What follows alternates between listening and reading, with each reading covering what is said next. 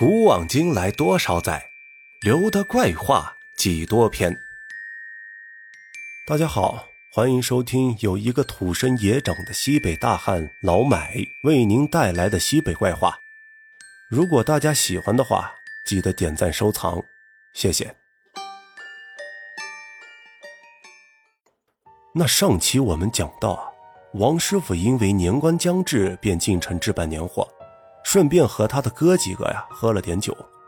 回家的时候，天已经黑了。就在拐进来一个巷子时，突然身边出现了一阵风，怎么回事呢？我们接着往下讲。王师傅只感觉呼的一阵风，眼前出现了一个头戴鬼怪面具的人。王师傅吃了一惊，这怎么回事啊？难道今天是见鬼了？那这个鬼呀，也是二话不说，上来就打。这一来，王师傅呢便不害怕了。会武功自然不是鬼，恐怕是仇家。两人在巷道内是噼噼啪啪的打了起来。这一交手不要紧，王师傅发现对手的功夫很不错，招式呢也有些熟悉。似乎和他是一个路子的。眼瞅着半天拿不下对手，王师傅有些着急，看来不用绝招啊是不行了。王师傅趁对手不备，抽出绑在脚踝骨的铁筷子，一双筷子如利剑一般，直插对手的咽喉。戴面具的鬼没有想到王师傅的这一招，躲闪不及，被铁筷子捅破喉咙，倒地身亡。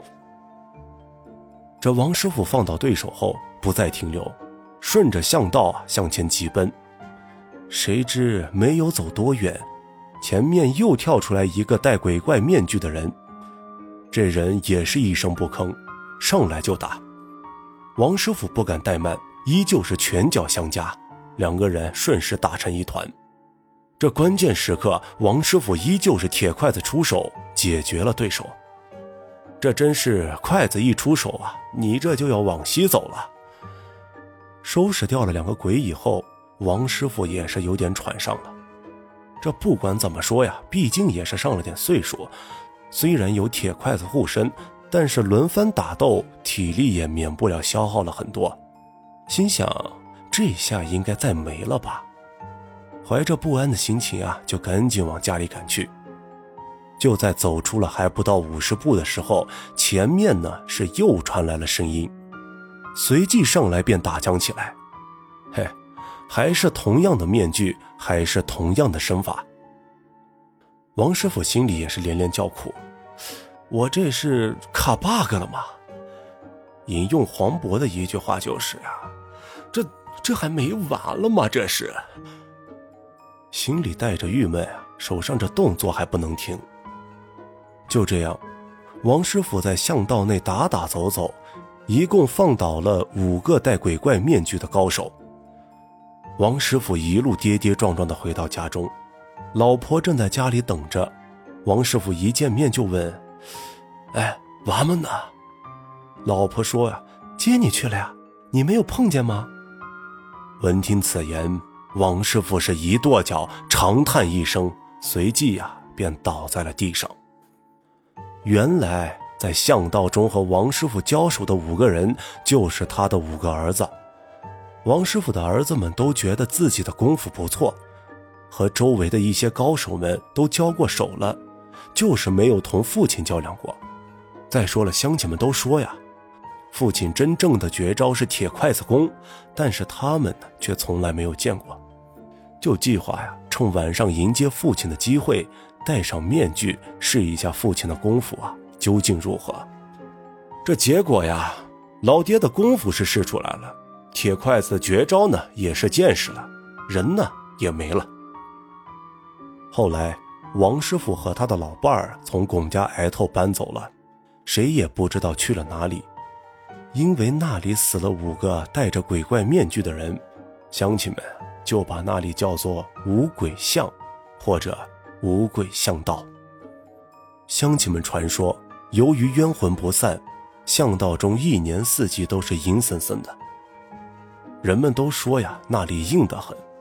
其实呀，五鬼之说只不过是乡亲们的附会罢了。五鬼像令人恐怖，却是另有玄机。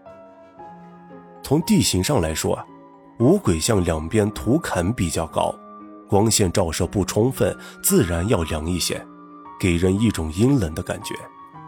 但地理因素啊，并不是决定性因素，导致这里令人恐怖的原因却是出没的土匪。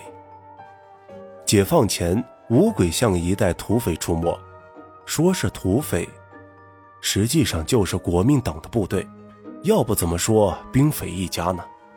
八里窑是兰州南面的重要卡子，从阿甘镇向兰州运煤的必经之路，附近驻扎着一个营的兵力。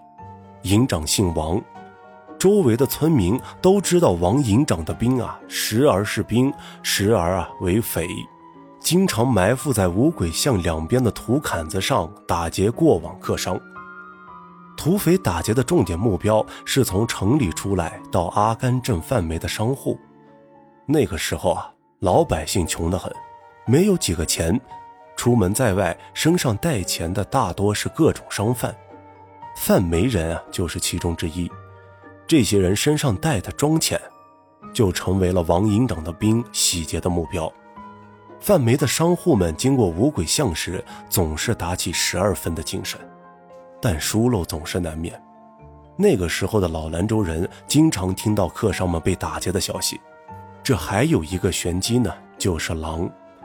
解放前人烟稀少，狼、狐狸等野生动物很多。五鬼巷呀，正好是狼道。